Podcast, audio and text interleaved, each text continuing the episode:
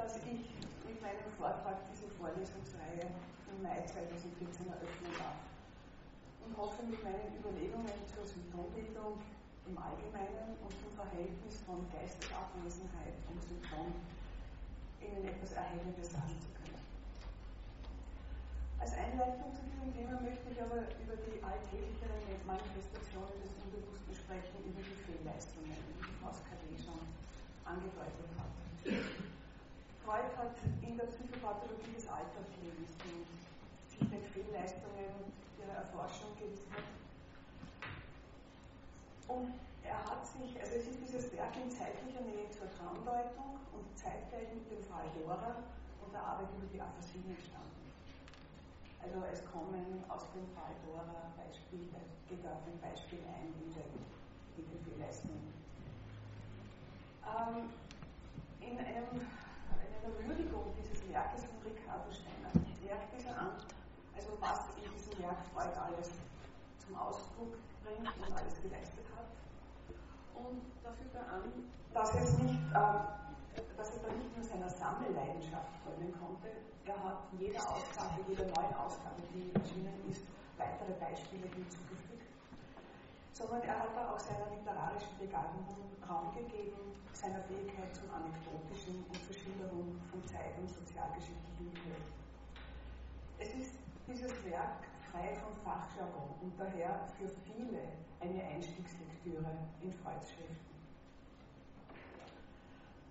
Freud hat sich mit dem Problem der Fehlleistungen Zeit seines Lebens beschäftigt. Also er hat 1936 noch geschrieben über eine Erinnerungsstörung auf der Akropolis.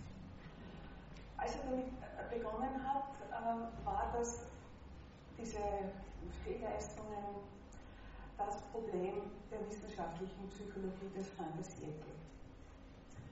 Freud hat, was das Wissen der damaligen Psychologie betrifft, also aus dem Vollen schöpfen können. Und er war im regen Austausch mit verschiedensten Wissenschaftlern und hat auch deren Erkenntnisse und Begriffe auf eine neue Weise allerdings verwendet, nämlich zur Untermauerung und Begründung seiner psychoanalytischen Wissenschaft, indem er diese Störungen, diese Störungen der Normalfunktion der Psyche einem bestimmten Konfliktbereich zuordnete, den infantilen Sexualkonflikten.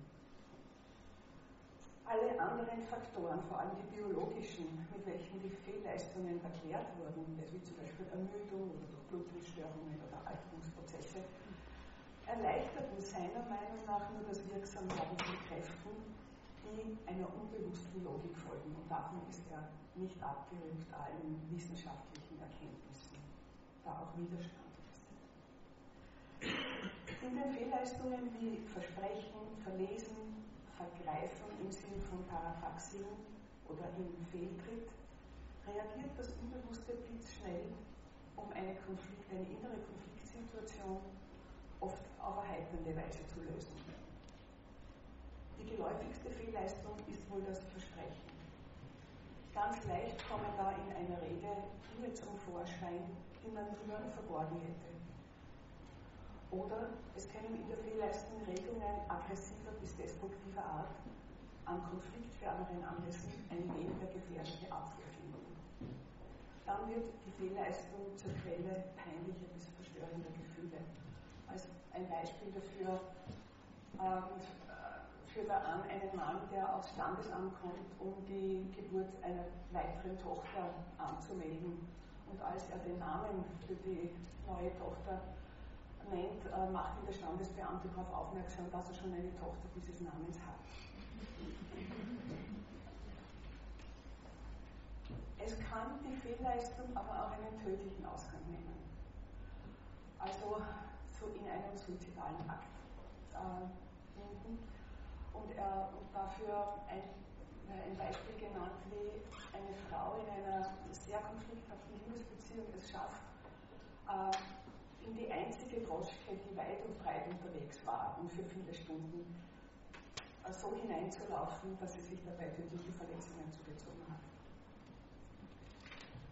Die vielen Beispiele, die Freud zusammengetragen hat, geben Zeugnis davon, dass das Unbewusste ständig aktiv ist, indem es ein traumhaftes Denken, ein Denken in Szenen und Bildern bereitstellt.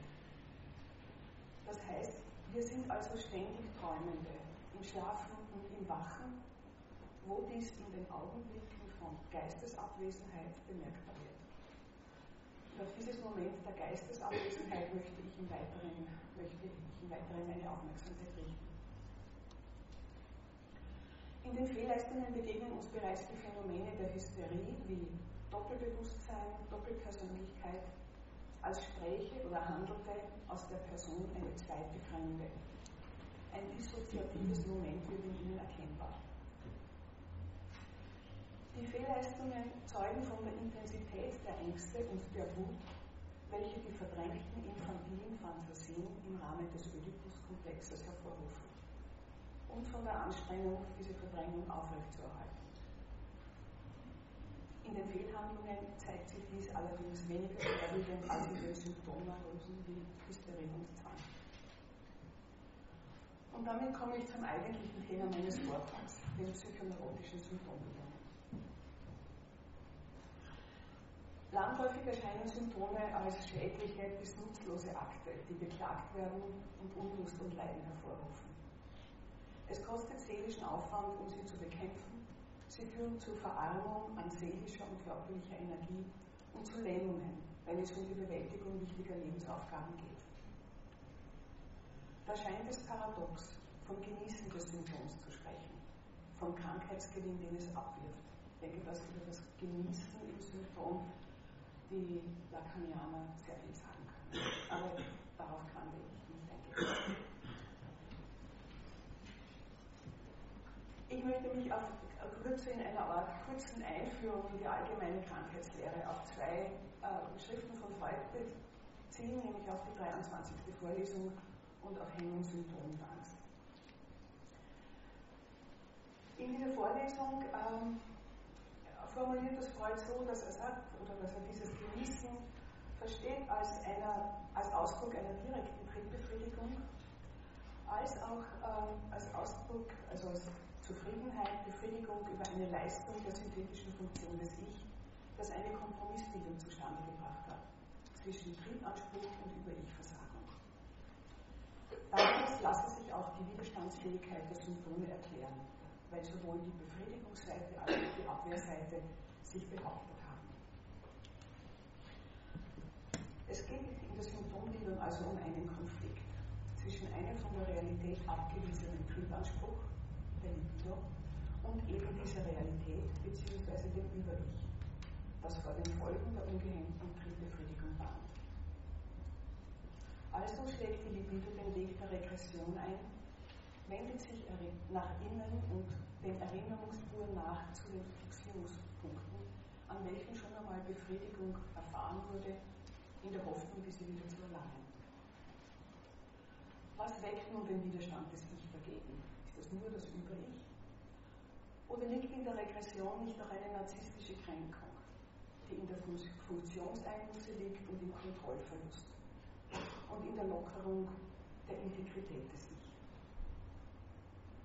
Ein Problem der Ich-Dystonen und Ich-Symptomen, Symptomhandlungen erörtern dies Z und Z. Sie schreiben, in der Symptomhandlung wie auch im Agieren tritt ein verdrängter Inhalt zutage.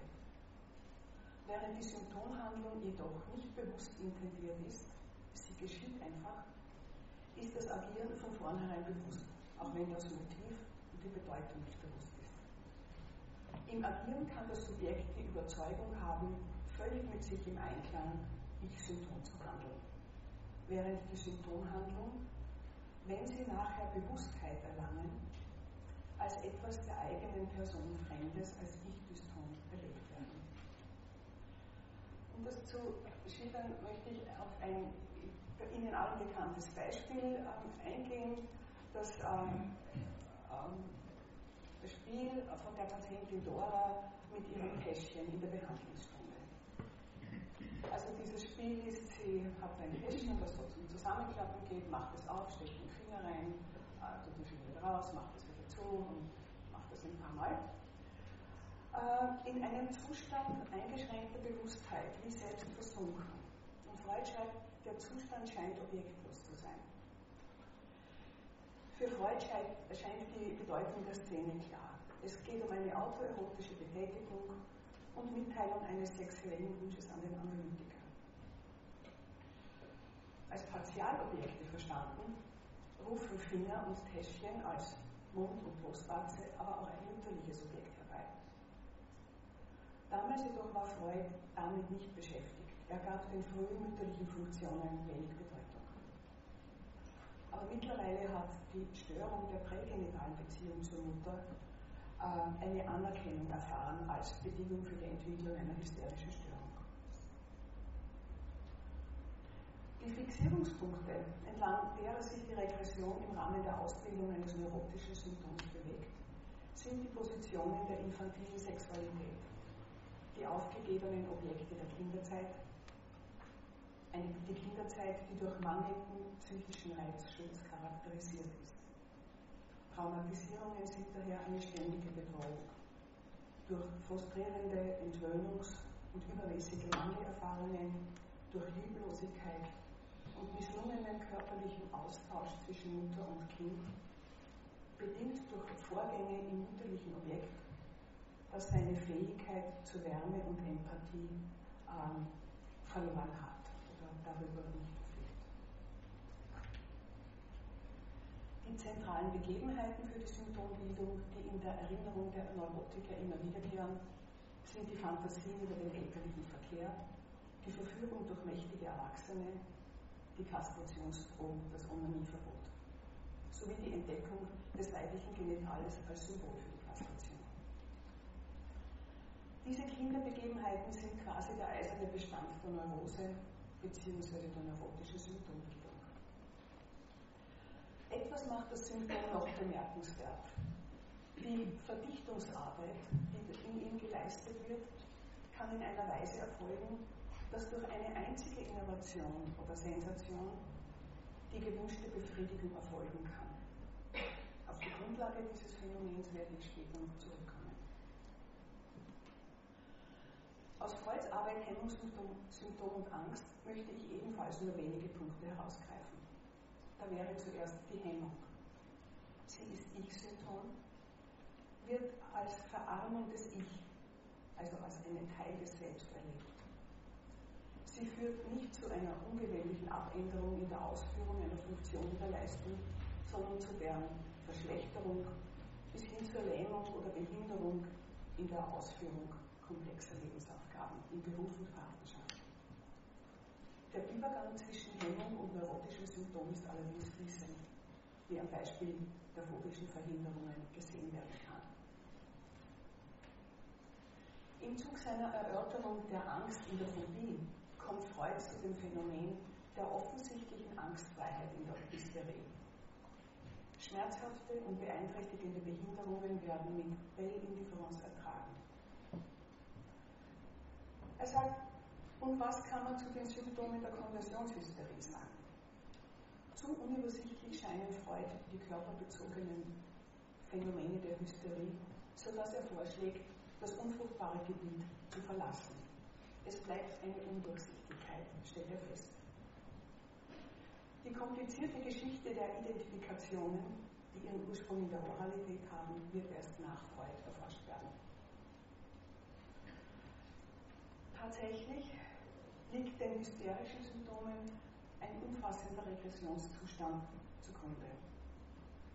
In seinem Aufsatz Ein methodologischer Versuch zum Hysterieproblem führt Wisdom anhand seines Modells vom Kernintrojekt und randständigen Introjekt aus, dass Regression nicht nur die Modi und Zonen der Triebbefriedigung betrifft, sondern auch die verinnerlichten Beziehungen, die nicht vom ganzen Menschen, sondern von Teilobjekten und ihren Beziehungen handeln nicht das elterliche Paar, sondern die väterlichen und mütterlichen Genitalien werden im sadistischen Verkehr fantasiert. Lähmungen als Konversionssymptom symbolisieren diese gefährliche Begegnung und ihre Abwehr gleichzeitig. Die körperliche Symbolbildung erfolgt über den Vorgang von Introjektionsvorgängen. Über Introjektionsvorgänge, in welchen die Teilobjekte der Nahrung analog aufgenommen werden. Im guten Fall wird so ein Introjekt resorbiert und ermöglicht eine Identifizierung. im ungünstigen Fall aber wie schlechte Nahrung behandelt. Als Konversionssymptome sind Ess- und Verdauungsstörungen als Versuche zu betrachten, mit diesen schlechten Objekten umzugehen. Wisdom versteht im Gegensatz dazu die psychosomatischen Erkrankungen als Reaktionen auf die innerlichen, auf diese verinnerlichten schlechten Objekte, als wären dies Toxine oder schädigende Substanzen. Da wir uns mit den Partialobjekten auch im Bereich der Gleichsetzungen, der symbolischen Gleichsetzungen bewegen, heißt das, ähm, dass die Sexualität des Hysterikers äußerst oral ist und seine bzw. ihre Oralität sozusagen äußerst genital. Das ist ein Zitat von Fairbairn.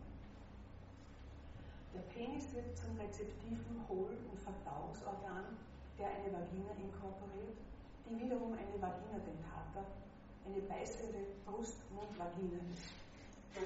Angesichts so bedrohlicher Phantasmen wird ein Bestreben verständlich, sich ihnen zu entziehen.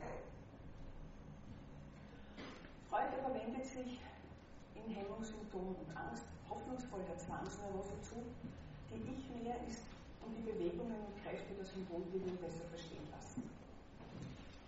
Allerdings merkt er an, dass sich bei jeder Zwangsneurose eine unterste Schicht sehr früh gebildeter hysterischer Symptome finden lassen. Zetzel sagt dazu, in der Regel ist diese Ebene der Störung und der Hysterie durch Zwangssymptome übersetzt bei männlichen Patienten nach deren Durcharbeitung eine darunterliegende Schicht von ungelösten ödipalen Konfliktsituationen erscheint, die ziemlich parallel ist zu jenen, welche gut analysierbare historische Formen zeichnen.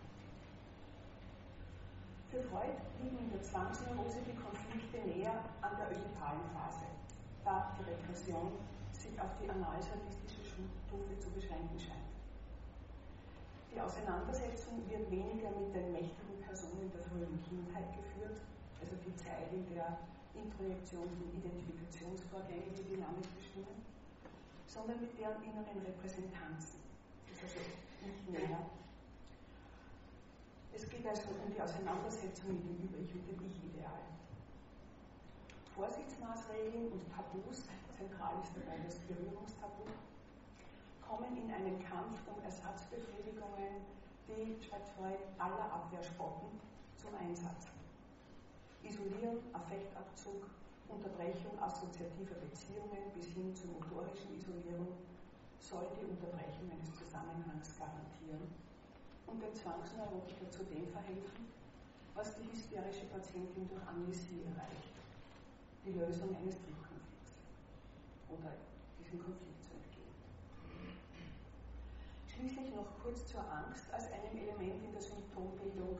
Sie ist Signal für das Ich, das Verdrängungsmechanismen in Gang setzt und Grundphänomen der Neurose. Die Angst ist wie kein anderes Symptom im Körperlichen verhaftet. Sie wird an Herz, Magen, Darm, Lunge, Blase, Haut, also überall verspürt. Im anfallartigen Zustand der Panik droht auch die Gefahr des Verlustes der Denkfähigkeit. Insofern stellt der Panikanfall eine Verbindung her zur psychischen Hilflosigkeit des Säuglings. Ohnmacht, Dissoziation oder Erstarrung stellen Zustände dar, die jenseits von Angst, Spannung und Denken müssen liegen. An dieser Stelle möchte ich ähm, Freuds Texte verlassen und mich einer anderen Entwicklungsgeschichte zuwenden, nämlich der des Denkens, das im Laufe der Symptombildung ja auch betroffen ist und eine Regression erfährt. Im Schritt vom Sekundär zum Primärprozess verliert das Denken seine abstrahierende Fähigkeit und diskursive Symbolkraft. In den Begriffen von Sach- und Wortvorstellungen gefasst, verlieren letztere ihre Bedeutung zugunsten der Sachvorstellungen, die man sich als Sinneserfahrungen auch vorstellen kann oder für viele und Kenner als Gedanken ohne Apparat zum Denken der Gedanken. Unterhalb dieser Ebene, dieser Primärprozessebene, wird aber eine noch tiefer liegende Ebene postuliert oder von vielen Autoren beschrieben, Amartya Mehler nennt es die Ebene des psychosensorischen Funktionierens, wird auch primärnarzisstisch, autistoid, autistisch berührend oder als Soma Psychotic Level, wie es im Moment bezeichnet. Um ein Beispiel vom Funktionieren auf dieser Ebene zu geben, sollen Elemente der Behandlung eines autistischen Kindes äh, durch Donald Waits und sein Team vorgestellt werden. Im Fall Timmy beschreibt er einen Knaben, der zu Beginn der Behandlungsstunde wie in einem motorischen Anfall durch das Behandlungszimmer stürmt, kein Objekt darin wahrnimmt und zwischen belebten und unbelebten Objekten, wie sie ihm unterkommen, auch nicht unterscheiden kann. Als ob er Begrenzungen nicht wahrnehmen könnte, rennt er mit dem Kopf ebenso gegen die Wand wie gegen den Bauch der Therapeutin. Er leckt an ihrem Brillenglas, während er mit seinem Mund ganz nahe zu den Lieren kommt, als könnte er die Worte, die sie spricht, essen. Er leckt den Fensterknopf und streichelt dabei den Fensterrahmen.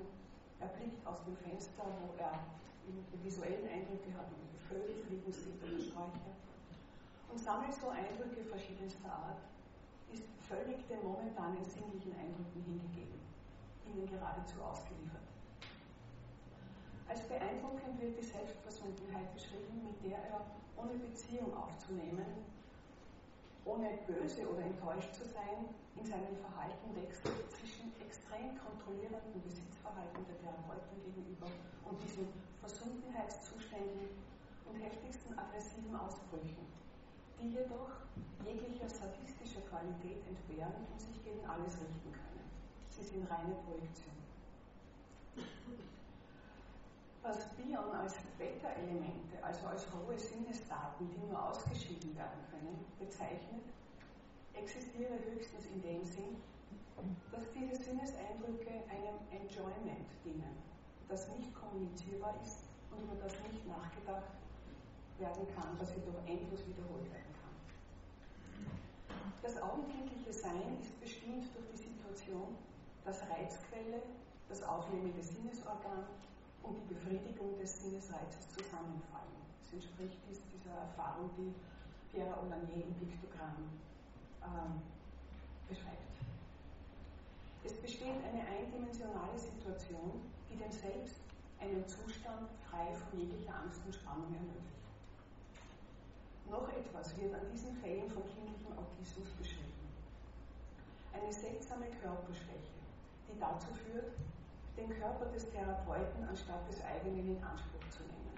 Also sich an den anzulehnen oder durch eine Körperhaltung anzudeuten, dass die Therapeutin hochheben soll, irgendwas machen soll mit diesem Körper. Die Energiesituation dieser Kinder beschreibt Melzer anhand von Spielzeugfiguren, die von gespannten Gummibändern aufrecht und zusammengehalten werden. Bringt man diese Gummibänder zum Erschlaffen, fällt die Figur als Ganzes in sich zusammen. Diese Beschreibung lässt meines Erachtens das, das neurasthenische Element, das in allen Neurosen zu finden ist, besser verstehen, die Apathie wie auch die Bettsucht der Hysteriker. Die Neurasthenie könnte so einem autistoiden Anteil an der Symptombildung entsprechen. Ebenso könnte die Hemmung als ein archaischer Zustand verstanden werden, der aufgesucht wird, wenn die Ausbildung eines neurotischen Symptoms misslungen ist. Denn dort, wo Symptombildung stattfindet, sind das Ich und das Unbewusste in Aktion. Unschwer kann man an den oben beschriebenen Erlebensweisen dieses Kindes spätere Überformungen erkennen, die späteren Psychopathologien von Sadomasochismus, der Zwangsneurose, aber auch wie sie in depressiven und manischen Zuständen zum Ausdruck dieser autistische Zustand wird hergestellt durch einen Vorgang, den Melzer als Dismantling beschreibt. Ein Prozess, in welchem räumliche und zeitliche Kategorien versagen und der Zustand von Mindlessness ausgebeutet wird. Es scheint keine auf ein Objekt gerichtete Erwartung zu geben. Im Normalfall gibt es eine Erwartung. Nennt sie Präkonzeption. Und sie legt nahe, dass dem ungerichteten Schrei eines Babys bereits die Erwartung eines Adressaten unterlegt ist.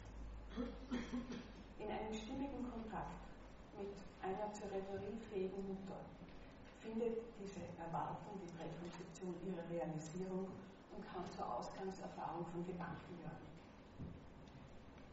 Die immer wiederkehrende Brust wirkt gleichsam als Magnet, der die ungerichteten Eindrücke, denen das Kind ausgesetzt ist, benennt, äh, sammelt, die Mutter benennt und in einen Zusammenhang bringt, einmal in einen sensorischen Zusammenhang bringt, in der Stillsituation.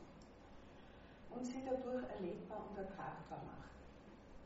Denn dies war der Eindruck, den Timmy hervorrief dass er schutzlos ausgeliefert war dem Bombardement von Sinnesreizen und sein psychischer Apparat schien wie nackt im Wind.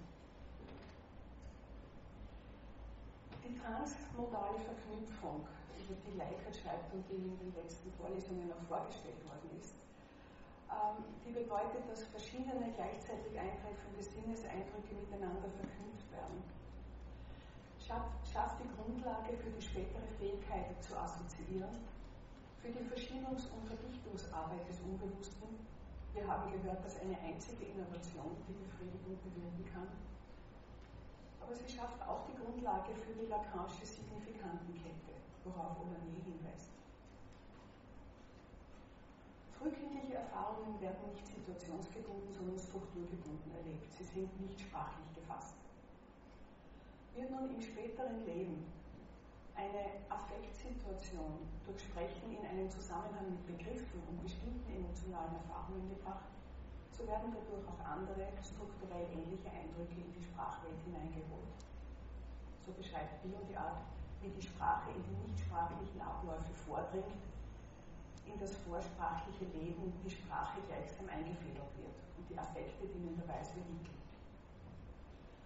Damit das geschehen kann, braucht es die Präsenz eines Objekts, das sich für diese Begegnung öffnet und sich einlassen kann auf diesen Prozess, das selbst ödipal strukturiert ist, das heißt seine ödipalen Konflikte auf befriedigende Weise hat lösen können. All dies, also diese innere Verfassung und Struktur des Objektes, des mütterlichen Objekts, vermittelt sich über das Sprechen. Deshalb kommt der Phase der Oralität besondere Bedeutung zu in der oralen Zone kommt der andere ins Spiel, schreibt Israel. Der Mund ist besetzt vom anderen. Über den Mund wird die Sprachmilch abgegeben und aufgenommen. Diese Szene von Mund und Brust stellt eine existenzielle menschliche Erfahrung dar, dass das Sein nur bezogen auf einen anderen sinnvoll und möglich ist. Und die analytische Situation bietet den Rahmen für eine als neue Gestaltung dieser ursprünglichen Begegnung. Ich möchte noch einmal auf die äh, Symptomhandlung von Dora eingehen, Spiel mit dem Täschchen. Ich denke, dass es eine Botschaft war an Freud als denkendes und verstehendes Objekt, ihr zu helfen, die tiefer liegende Problematik ihrer Mutter zu verstehen. Hat sie ihn darauf hinweisen wollen, dass sie an einem Punkt der Enttäuschung an der Analyse angelangt war, der zur Abwendung vom enttäuschenden Objekt und in das Hineingleiten in den Zustand der Geistesabwesenheit führte, und zwar jenseits aller sexuellen Bedeutung. Ist im Rahmen an dieser Stelle, also ist eine Ebene dieser Symptomhandlung auch die Regression auf eine Identifikation mit einem undurchdringlichen, nicht erreichbaren Objekt und mit einem Kind, das sich auf die Ebene der reinen Sinnesempfindungen zurückgezogen zurückzieht. In der Symptombildung gestaltet sich unweigerlich eine Szene, weil die Erfahrung von Triebstrebungen immer in eine Szene eingebettet sind und das Denken in der Regression eines in Szenen ist.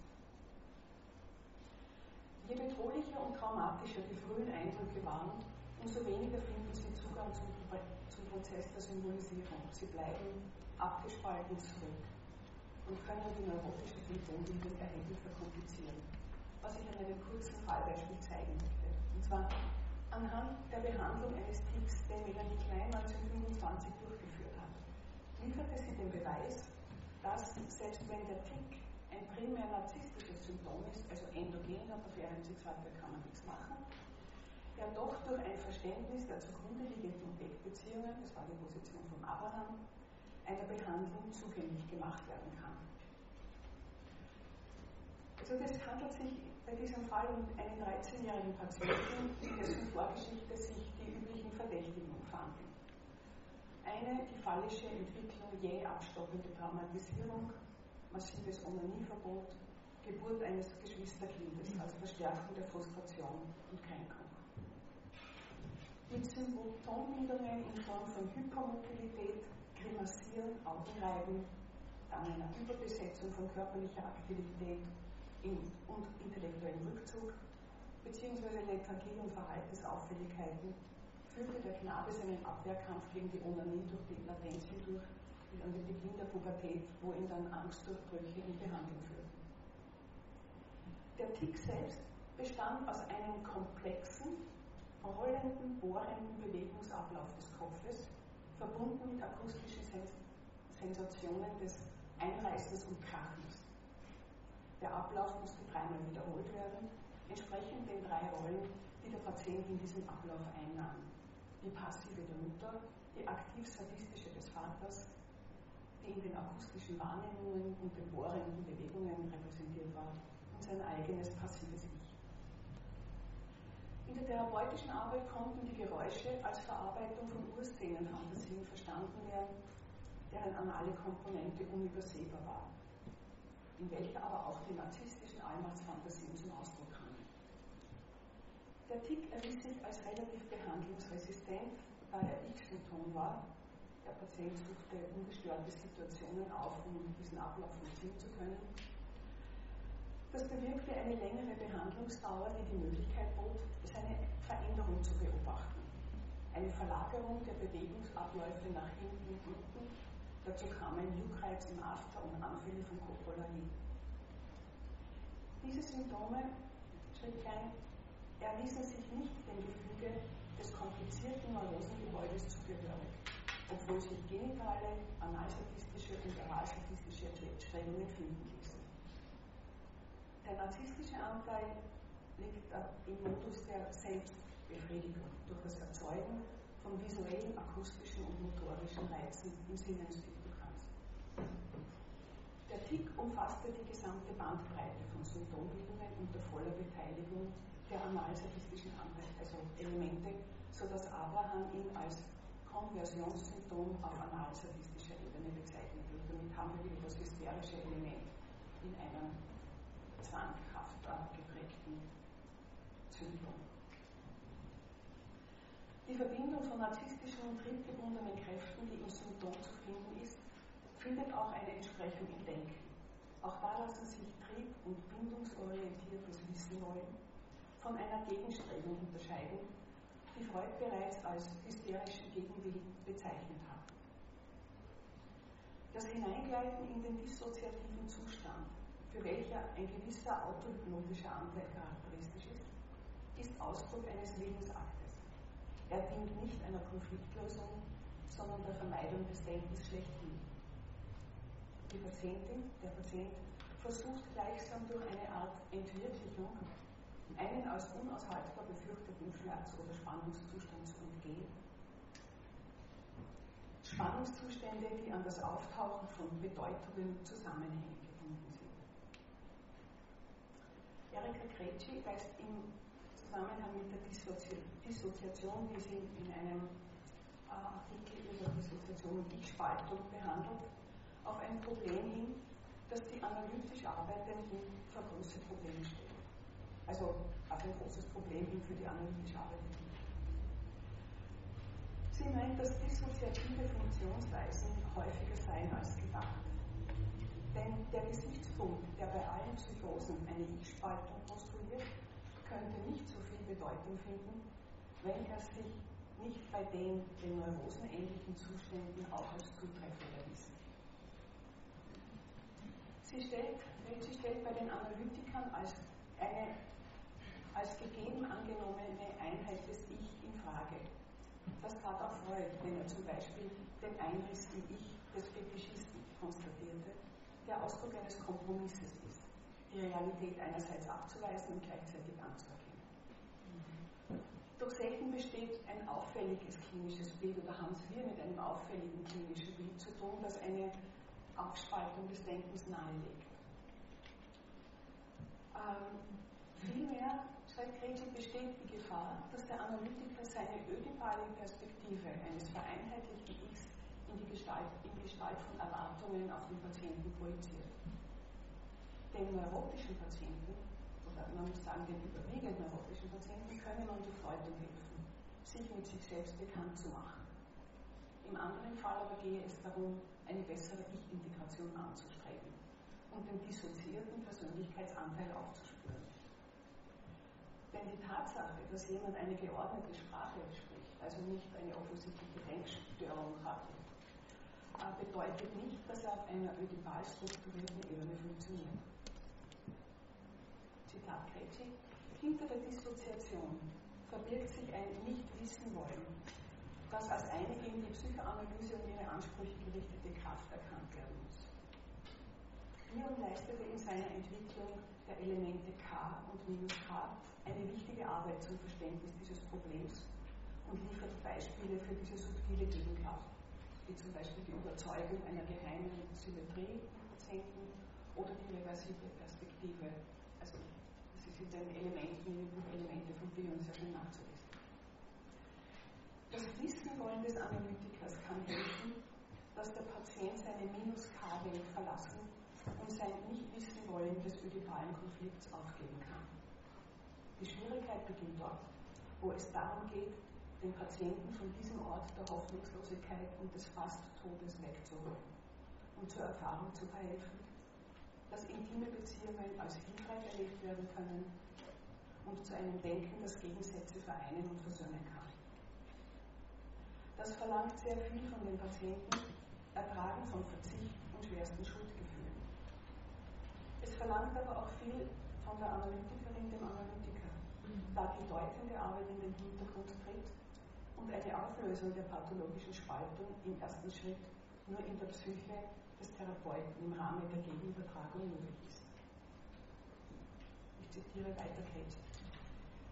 Diese, die ödipale Ordnung verneinenden Verhältnisse sind bislang nicht in die psychoanalytische Systematik integriert worden. Die klinisch-technischen Voraussetzungen im Hinblick auf Übertragung, Gegenübertragung die Auffassung von der Rolle des Enactments und Agierens sind in der Mainstream-Psychoanalyse nicht systematisch erarbeitet worden. Und ich hoffe, mit meinem Vortrag eine Anregung für eine, für eine Diskussion in diese Richtung zu geben.